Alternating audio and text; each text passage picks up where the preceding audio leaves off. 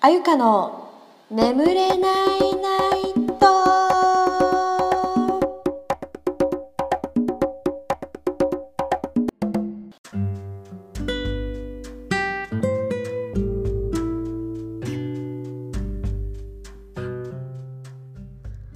はいということでただいまの時刻は22時39分。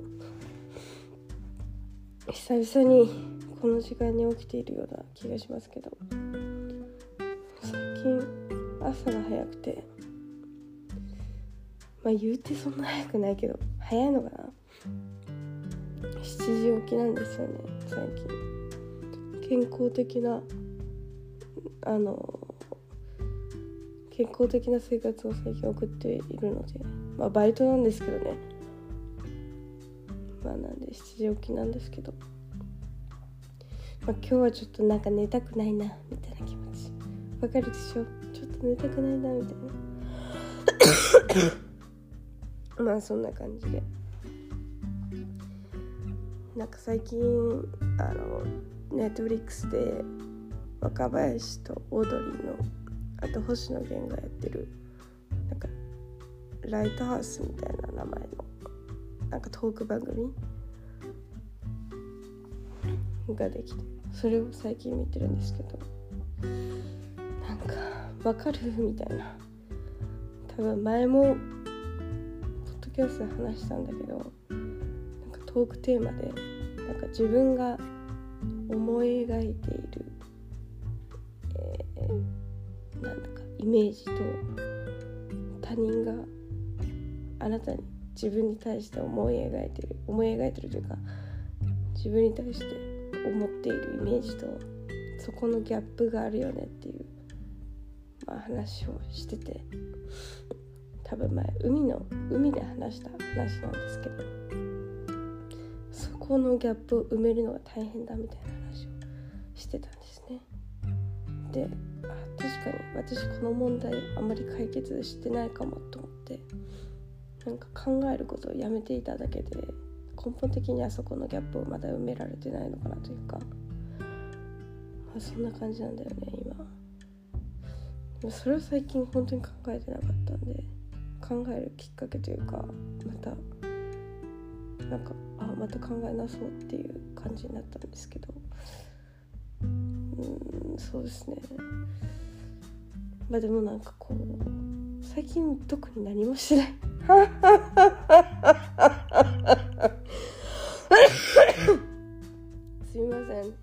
急に悪魔が現れたかと思ったでしょ？私の笑い声です。いや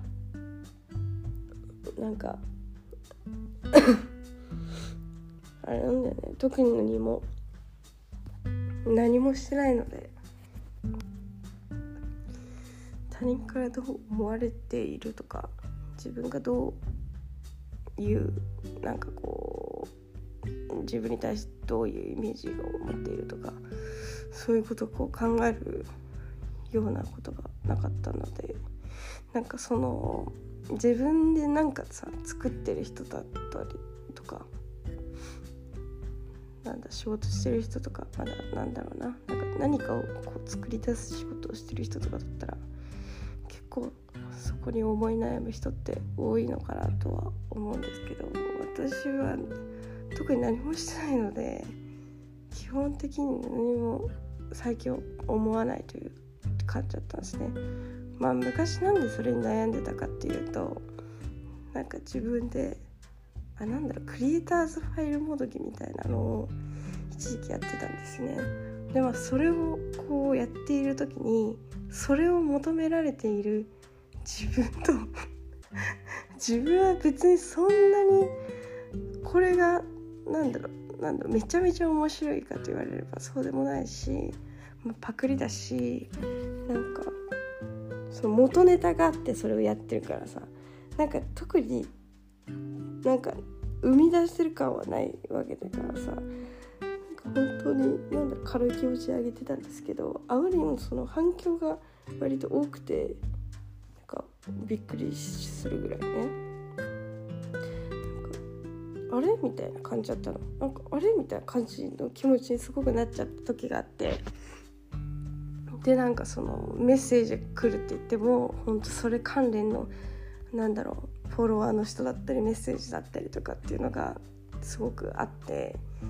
なんかそれになんかうまく適応できなかった自分がその時いたんですね。で今はなんだろうそういうのをやってないからなんか考えることもなくなったんですけど。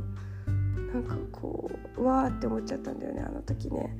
えこれで別に自分は評価されないわけじゃないのにとかなんだろうちょっと尖ったことをね考えてしまったんですよね。なんだろうまあある意味なんて言うんでしょう欲しがりさんなので私は。まあ、そういうことをね考えていたんですけどっていう感じかなそんな感じだなうんだから特に今は何もしてないのであの何ちゅうのかな、まあ、何もしてないから それにかんそれについて考えることとかも何もしてないんですけど。また何かなんかあこれやりたいってなった時にそれが例えばなんだろう評価されなかったりとかした時になんかわーって自分でまたなったら嫌かもとかね。結局それはでもなんだろう他人の基準じゃん。結局。他人がどう思うかで自分の価値を決めるっていうのはなんか自分の価値をなんだろうな他人に委ねてるような感じじゃないですか。まあでもそれ本当に一番良くないかなと思うのでまあ私は割となんだろう他者に委ねがちなところがあるのでね。なんだろう何かを続けて作るっていうことがすごく難しいんですよ。結構考えがちなので。だからまあちょっと自立して何か何何でもそうなんだけど何かを生み出せるようになって自己満いわゆる自己満のものができたらいいよなっていうのがあるかな。自己満になりすぎるのも良くないけど結局すごく大切なことだと思うんですよ。自己満のものを作るって。意外とちょっと難しかったりするわけ。私からすると、まあ、どっちも難しいけどね。他人から「いいね」って言われたいから作るものと自分がめちゃめちゃ「いいね」って作るものとその中間ができたらねとてもいいとは思うんですけどやっぱ難しいですよ。何か作るっていうのは。って感じかな。最近はそういうこと最近思ってるかな。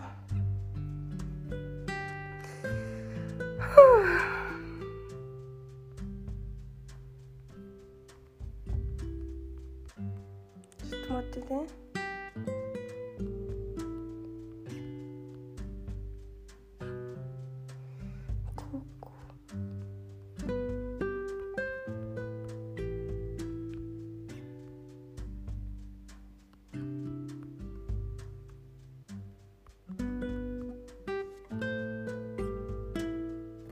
なんかさティ,ンティンダー始めたんです私。新しい友達がなんか急に欲しくなっちゃって。で今私別に学校も通ってないしなんだろうそのなんていうんですか狭いコミュニティでせっせとあのアルバイトをしてきたりとか、まあ、友達と遊んだりという、まあ、そんな感じでやってきたのでなんかこうね人と新しい友達を作る機会もなかったですしなんかこうね別に友達大人数でこう会うのもね得意じゃないのでなんだかなみたいな、まあ、感じで思ってたんですけどあそうだ Tinder やればいいじゃんと思って。でまあ私はその Tinder 大好きなんですね。何回も多分言ってますけど、まあ、Tinder で結構 Tinder コミュニティができるぐらい Tinder を活用してるんですよ。もう Tinder で友達を作ってるような感じですね。だって Tinder で知り合って多分3年とか4年になる人とか結構ざらにいる感じなんですね。個人的には。割とやりもくだとか体目的だみたいな。なんかこうお遊びアプリみたいな感じで言われがちなんですけど私は結構 Tinder 大好き派なんで Tinder 結構使いこなしてるんですけどまあ久々に入れて Tinder を最近ね始めたんですけど、まあ、風邪で暇だったっていうのもあって まあ始めたんですけど、まあ、私の Tinder の極意といいますか効率よく Tinder を楽しむための、えー、ルールというかこれだけはちょっと一回お試しでもいいからやってみた方がいいよっていうのがありましてまあ本当に Tinder の案件みたいなテンション感で話させてもらうんですけど、まあ、Tinder って基本的にはね男女無料で使えるんですね。男女無料で使えてえこれがねまずねあの出会い系アプリでとても珍しいことで基本的にはその男性側があのお金を支払って女性は無料でっていうパターンが多いですね。出会い系のアプリって。けど Tinder は基本的には、えー、男女平等みたいな感じで2人あ2人っていうか、えー、男女ともに無料でスタートできます。でスタートできるんですけど、まあ、基本的にはその自分をライクしてくれた人だったりとかなんかそのライクの制限とかがあるんですね。あこの人いいなと思った時にいやなんかハート送りたいぞみたいなあるんですけどそういう機能が。そういうなんだろうな制限人数制限であったりとか、まあ、あとその自分をライクした人を見れる、まあ、機能であったりとか、まあ、なんかいろいろ細かい設定を変えられたりっていうような設定があるんですけどまあ、そういうのに課金をできるよっていうのがあるんですね。でまあその課金のシステムが、まあ、多分ここ数年かなんかで変わってなんか昔は1ヶ月ごととか3ヶ月ごととかそういう感じだったんですけど最近はね本当にね素晴らしい素晴らしいプランが出ました皆さん。あのね1週間ですね。7日間。確か7日間で、えー、なんかその Tinder のゴールドっていう、まあ、会員があるんですけど課金ですねいわゆる。アップグレードができますよっていうね1週間限定でいくらぐらいです。確かね1000いくらだったかなと思います。ちょっと高いですね1週間にしてけどねこれがねめちゃめちゃいいんですね。私は絶対におすすめです。あの効率よく Tinder をやりたいと。もうなんか Tinder をさなんか暇さえあれば開いて。だって無料だったらさ人数の制限があるので1日何人まで、えー、こうねスワイプできると決まってるんですね。でまあそれをやってもういい人いないかないい人いないかなってずっとやってああやばい。なんかああもうこの人なんかダメダメみたいな感じでさ。あもう今日終わっちゃった。明日もこれやんなきゃいけない。すごい時間の無駄でじゃないですか。時間の無駄だししかもその一回スワイプしてあいいかもと思ったのに間違えてあもうなんか Nope しちゃえと思って Nope しちゃったって。あ間違えた。あの人タイプなのにと思ったのに、えー、ともう戻れないですね。無料の会員だと。だけど、えー、ゴールドになるとねなんと戻れるんですね。1回まで戻ります。ごめんなさい。トイレに行きたいです。私一旦終わります。はいすいません。もう大急ぎでトイレから帰ってきましたよ。はいということで、えー、なんだっけ Tinder の話ですよね。そうゴールド会員だと、まあ、1週間、まあ、お試しですね。で大体まあ1000円いくらだったかちょっと高かったけど1700円ぐらいだったか高いんですよ。1週間1700円。まあなのでおすすめは正直おすすめはねえー、あでもな二択だな。私だったらマジで効率よくパパッと、えー、やりたいのでまあ最初登録します。で、まあ、登録をしてメッセージをやり取りするようになるにはあの年齢のね確認が必要なんですよ。パスポートとかマイナンバーとかっていうのを提出をしなきゃいけないんですね。でも提出をして年齢の確認が終わったらメッセージのやり取りができるようになるんですけどあのそれを終えてから、えー、私は課金をします。1週間。1週間課金をしてまあそのでも別にお金かけてもいいよって人は3ヶ月ぐらいやってもいいと思うんですけどまあ、まずはってしたら1週間とりあえずやってもらってでなんで私が早めにこういう課金をおすすめするかっていうとあの基本的にね絶対いいねされるんですよ。もう何が何でもいいねされんの。なんかもう分かんないけどいいねされんのよ。で、まあ、いいね基本的にもう女性ということだけでなぜかいいねされるんですね。まあなのであのいいね数が多くなるともうね見切れないんですね。課金したとしてしても。なのであの早めの課金をしてもう最初から私のことをいいねしたやつをどんどん見ていく。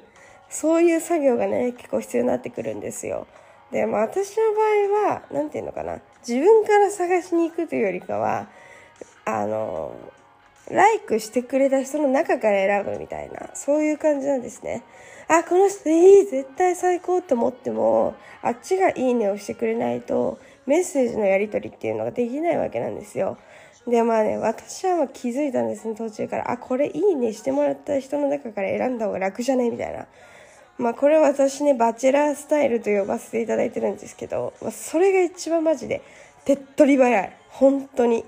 マジですぐメッセージいけるからね。本当に早いですから。あのこっちがあの人のこといいなこの人のことがいいなっつってライクしたとてあっちがライクしてくれないとメッセージにもたどり着けないんです。先ほど言った通り。時間がかかるわけですよ。あっちがログインしてるかどうかもわかんないからさ。ってなったらもう自分のことをいいねしてくれた人のなんかリストが出てきますからね。あの課金すると。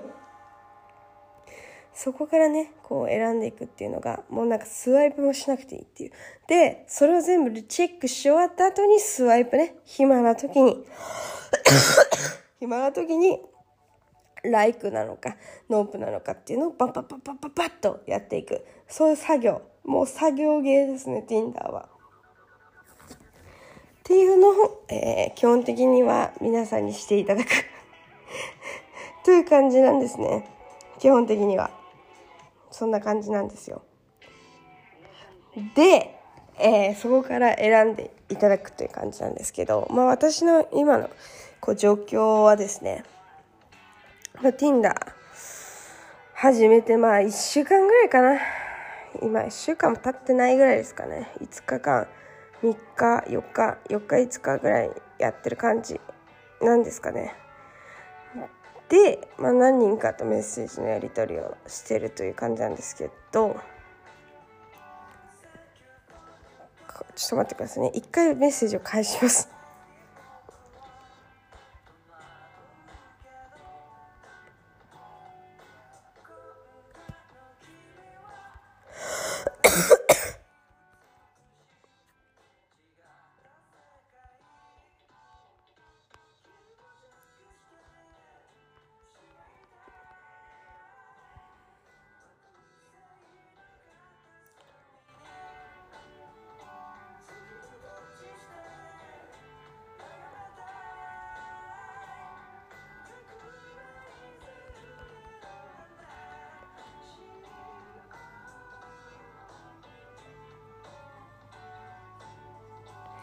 なんかね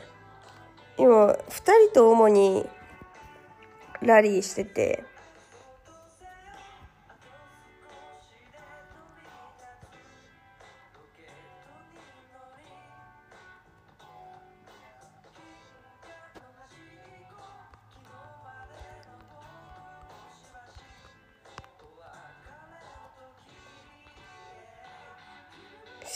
どうしようかなちょっと待ってね。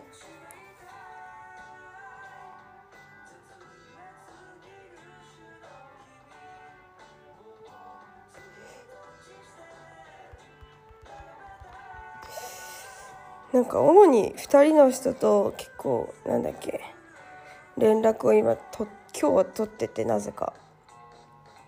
なんか1人は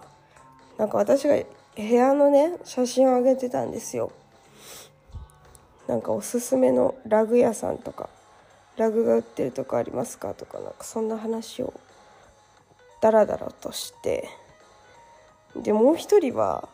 なんか私のことを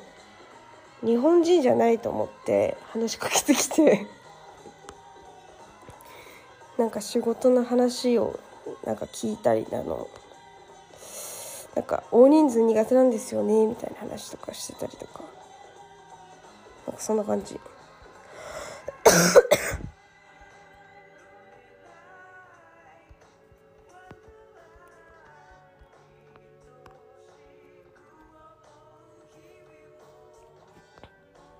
そんな感じ。なんか2人ともなんかいい人そうな感じ。珍しく。って感じですかね。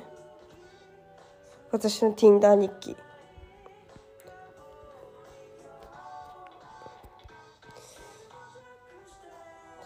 あとね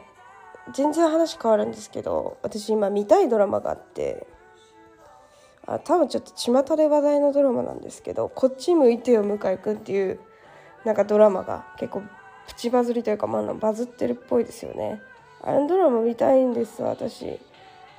まあちょっと今月中に1話見れたらなって感じかな。だからそれの関連ツイートが結構出てくるんだよね。なんかツイートで面白いなって思ったツイートがあって私のインスタのストーリーにも載せたんですけど 全部読み上げますね。こっち向いてよ向井くんが面白くて最初から見返している社会の求める価値観に沿って生きてきた向井くんは30を過ぎていざ立ち止まってみると自分はが本当はどうしてどうしたいのかがわからない。どんな人生だってありだって思っていたけどどんな人生についても深く考えてこなかっただけかもしれない。彼にも彼女が欲しい結婚したいという漠然とした思いはあるけどあなたが好きであなたと一緒にいたいという具体的な欲望がないから向井君が本当はどこも向いていないのが、えー、相手にも伝わって次第に愛想をつかされてしまう。それは他者の欲望のなんだっけこれなんて読むんだっけ？やばいやばいやばいやばいやばいやばいちょっと待って。調べる。私本当に漢字ダメなんだよね。さっきこれのさなんだっけ？読み方調べたのにさ。本当に私ダメ。なな模倣みたいな。な合ってた。模倣じゃん。そう。他者の欲望の模倣の模倣でしかないから。お前さ自分の欲しいものを自分で分かってるタイプ？いや当たり前じゃないですかそんなのという後輩とのやり取りが印象的。でもこういう人ってたくさんいるんじゃないかな。画面の向こうの向井君を通して普段見ないようにしている自分の、えー、虚無な部分と目が合う感覚だっていう感じ。でなんか話しててああなんかこれってすごく私が今までポッドキャストにで話していたことにちょっと近いかもって思ったんですね。なんかそのなんだろうその幸せのテンプレみたいなものが世の中に多すぎて自分もなんかなんとなくで生きててあの周りはこういうことをやって幸せだって言ってたりとかなんだろうドラマとか映画とかそういう漫画とか何でもいいんだけどそういうコンテンツでああこういうこと幸せだよね。彼女ができて結婚して子供が生まれてみたいな年金で暮らしてみたいななんかそのそういうなんだろうなことが幸せとされているというかそれが社会のテンプレみたいな感じでなんかこう漠然とこうなんだろうあ恋人が欲しいとか結婚したいとかそういう思いはあるけどそれをじゃあなんだろう結婚がしたいのかなんだろう好きな人が現れてその人と一緒にいたいから結婚がしたいのかとかまあなんだろうな。その結婚するとかっていうのはなんか手段でしかないからさ。手段っていうかなんだろう。ゴールではないじゃん。通過点というかさ。その人とじゃあお付き合いして自分がどういう成長が得られるのかとか2人にとってのメリットは何なのかとかなんかそういうことのようなあの気がしてるんですね。2人にいた時方がプラスだから一緒にいるんだよねっていう方が私はいいと思うんだよね。お互い好きだから一緒にいるっていうまあ単純な理由でもいいんだけどお互いやっぱプラスじゃないと一緒にいる意味がないかなってなんか最近割と考えがちなの。なんか前はあ好きだったらいいじゃん一緒にいたらって思ってたんだけど好きでもやっぱりなんだろうな。こいつマイナスだなって思う時ってありませんか？好きでもちょっとこの人これはちょっと許せないかもとかやっぱそこ妥協し合っていかにどうプラスに受け取るかっていうのが大切かなって最近思ったんです。なぜか。ね。昔はそんなこと全然思わなかったのになんか急に思い始めてその人通していかに自分が成長できるかお互い成長できるかってところだと思うんですよ。っていうのをなんだろうこのツイートをかいなんかこう通してまたこう再認識というか考えさせられたなと思い私はこのドラマが見たい。という話です。なんだか硬い話になってしまいましたが。そんな感じだな。なんだろうな本当。でもなんかこういう人本当に多いと思う。その例えばだけどなんか大学とかもそうだと思うの。なんだろううちの家庭をこう話に出すとまあなんか母親が男の子は絶対大学に行きなさいみたいな感じの感じだったから女子は別に短大とかで専門でも別にいいけどなんか男はとにかく大学だみたいなそういうテンションの人だったんです。だからまあお兄ちゃん普通になんかテンプレ人間みたいなまあ言っちゃ悪いけど結構あの石橋を叩いて渡るような人なので大学に行ったんですけどでも割と社会ってそうじゃんとか思ってとりあえず大学行くかみたいなテンションじゃん。とりあえず18歳になったらあみんな車の免許取ってるし車の免許取ろうかとか。あ大学にみんな行ってるから大学行こうかとかさ。まあなんかそういう感じなんだよね基本ね。その周りと一緒みたいな。これやっとかないとみたいな感じよねあ小学生の時もさ書道みんな習ってるから書道いなんか習おうとかさ水泳やってるからなんか水泳やっとかなきゃとかさなんかそういうのってなんだろうなあまりこう深く考えてなくてもなんかこう何も考えてなかなくてもまあ逆に何も考えてないからこそ流されやすいみたいなことって結構あると思うんですよ。なんかそれって結構なんだろうな悲しい悲しいというかなんか死んでるのとは同じかなと思うんですね。なんか意志がないっていうか考えることをやめてる時点でなんだろうね楽しくないかなって思うのよ。私割とさポッドキャストを聞いてる人だったら多分絶対わかると思うんだけど考えるの鬼ほど好きなわけ。だこれはなんでこうなんだろうああなんだろうってすぐググるわけよ。本当に。ググるし一人で喋るし。本当に大変なわけ。でもなんかそのこっち向いて向かいくツイートとかを読んでさ話したりとかするのが好きなんだけど。なんか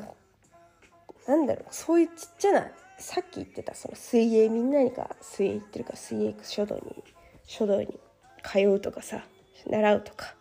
大学に行くとか就職するとかいろいろあると思うんですけどなんかその結婚するとかね恋人を作るとかっていうのはあるけどそういうなんだろうまあ些細な決断から大きな決断まで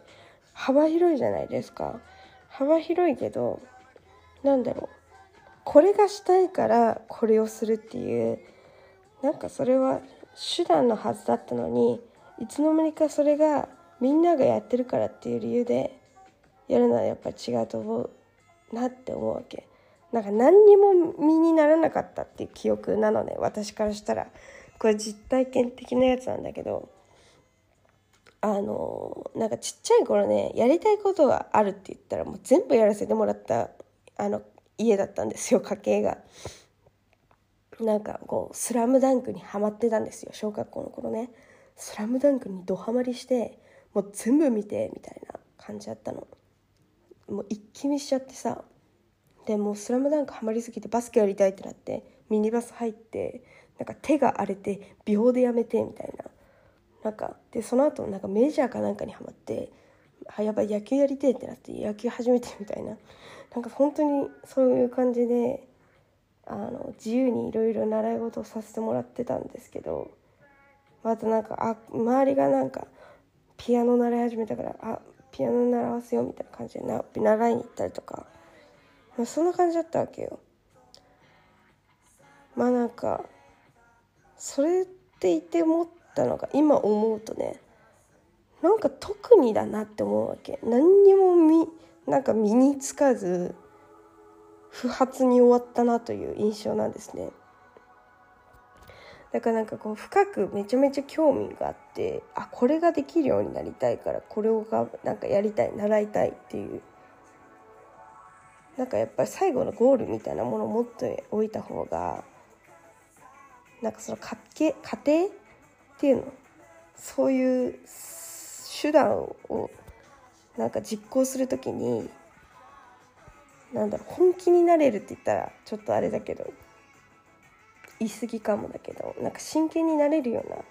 気がする。なんかゴールのために頑張るみたいな感じな気がするんだよねなんか最近は。ってすごい思う。最近。何が起きたの？私の中で。な何なんだろうね今日。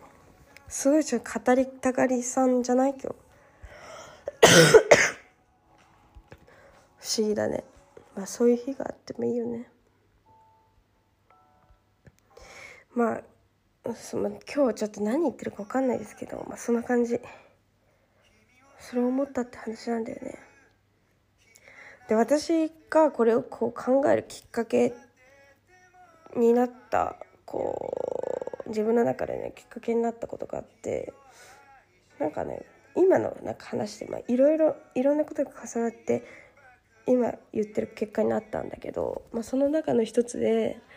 あなんか気づきだこれはって思ったことがあって、まあ、この前回話したかどうかちょっと忘れちゃったんですけど私ね昔好きな人がいてでその人と連絡をマジで取ってなくて本当に取ってなかったの。で全然会ってもなくてもう何年も会ってなくてさけどなんかすごい頭に残っててあまた会いたいなとかさあなんか今元気なのかなとかさなんかちょっとあって思う時があったりしたわけ。でまあ友達にその話をしてその友達にもなんだろその人と出会った当時の話とかも全部してあるからさえもうなんかそんなに好きなら告白しちゃえばみたいな感じで言われたんですけどあのー、電話でねなんだろうもう会えないから電話しようとか言ってなんか電話で告白しちゃったらいいじゃんみたいな。あの共通のコミュニティもないからさ。あの縁切れるやんすぐ。ためになってもさって言われて。確かに言ってすっきりさせて終えた方がいいのかなって急に思っちゃったわけ。だからこんなにグダグダなんかね話すぐらいだったら。って思ってあじゃあその人に電話しようってなって電話できるみたいな感じだったんだけど結局、まあ、タイミングが合わなくて、まあ、電話ができずになんかあまたこっちから連絡しますみたいな感じで終わったんですよ。でその時にあいつでもこの人とこの人に告白はできるって思ったの。それ告白はできるけど昔みたいに会えないっていうことに気づいちゃって告白をしなくてもその人と昔みたいに会うことは不可能告白でもできてここで関係性を終わらせることも可能ってなった時にじゃあ私は一体何がしたかったんだろうって考えてみたんです最近。で考えた時になんかもう付き合うとか付き合わ付き合わないとかもなんかもうそんな付き合えるなんて思ってもないけどなんかそんな問題じゃなかったなって思い始めてなんかもうシンプルに前みたいに会えないのがただ寂しいだけなんだって思ったのよその人とも連絡なんだろう、まあ、気軽に連絡を取る取りづらくなったりとかか普通に会えなくなったっていうのが本当に心の底から寂しいと思っちゃってなんかそれが結構自分の中であってもあああって思ったんですよ。っていうその話。あだから私は別にこの人とこの人に告白してどうこうっていうよりかはただただ会えなくて話せなくて寂しいみたいな。そういう感じなんだよね。だからそれがねなんだろう。関係性に名前を付けたがってたんだよね多分。無意識無意識的にかもしれないけど。わかんないけど。とにかくあこれが恋愛なのかと。これが恋なのかと。思いたかった節もありつつなんかモヤモヤするから恋だろってだからそんな感じで思ってたんですけど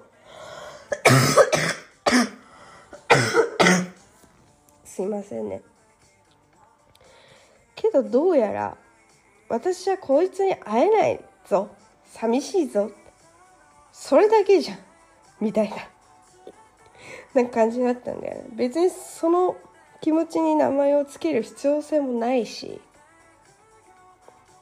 名前を付けたところで何が何が生まれるの？みたいな感じ。だって例えばだけど例えばというか私がまあやりがちになったことだけどじゃあ告白をしましょうってなった時にあじゃあこれは恋愛なんだっていう、まあ、捉え方もできますしけどあ告白じゃないなってなった時にけどこいつに会いたいってなった時にあ私の中ですごく大切な友達なんだ。友達というかまあ普通にもうなんか寂しいんだけどみたいな。まあいわゆる友達なのかっていうな感じになるじゃないですか。だからまあこの感情になんかこうレッテルつけるのはさなんかナンセンスなんじゃないの？なんてね。自分の中で決着がつきまして。最近はその人のことはなんかあんまり考えないようになりましたね。なんかそのモヤモヤが払拭できたというかまあタイミングがあってね